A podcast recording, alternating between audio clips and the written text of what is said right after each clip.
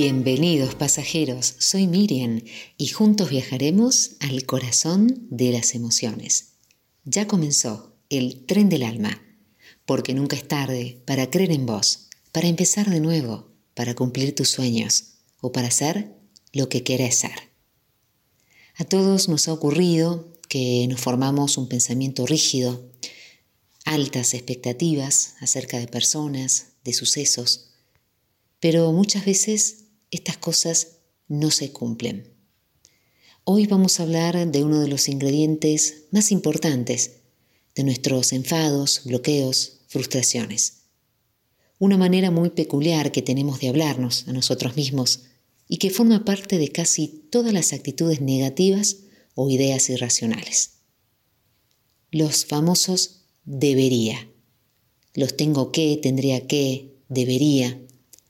Para comprender un poco más, te voy a contar de qué se trata estas palabras. El pensamiento debería se refiere a la transformación de estas elecciones personales, deseos o preferencias, que se hacen normalmente en palabras, en frases que ya las tenemos incorporadas, como el debería, el debo, o es necesario, el tengo que, tenemos tan integrados estas frases, estas palabras en nuestro discurso automático que no nos damos cuenta de las consecuencias tan negativas que genera.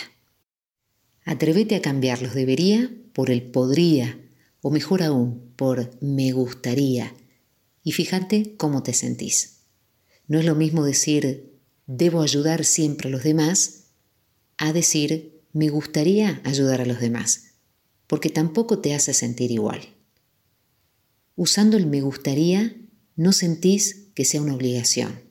La presión disminuye y esto permite que tu motivación se mantenga, que te centres en tus recursos, en alcanzar eso que deseas. Muchas veces, sin darnos cuenta, desperdiciamos nuestro tiempo y energía criticando y condenando a las personas o a las cosas que están quebrantando la norma, ya sea hacia nosotros mismos o hacia los demás.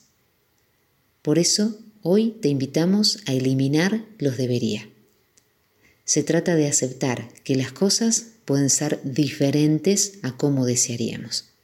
Y cuando esto ocurre, podemos sentir un malestar emocional, pero es normal, porque es sentir tristeza o frustración cuando algo no sale como nosotros deseábamos, pero sí seguimos siendo personas flexibles, estas emociones no nos paralizan, seguimos adelante, buscamos estrategias más adecuadas para adaptarnos a la nueva situación.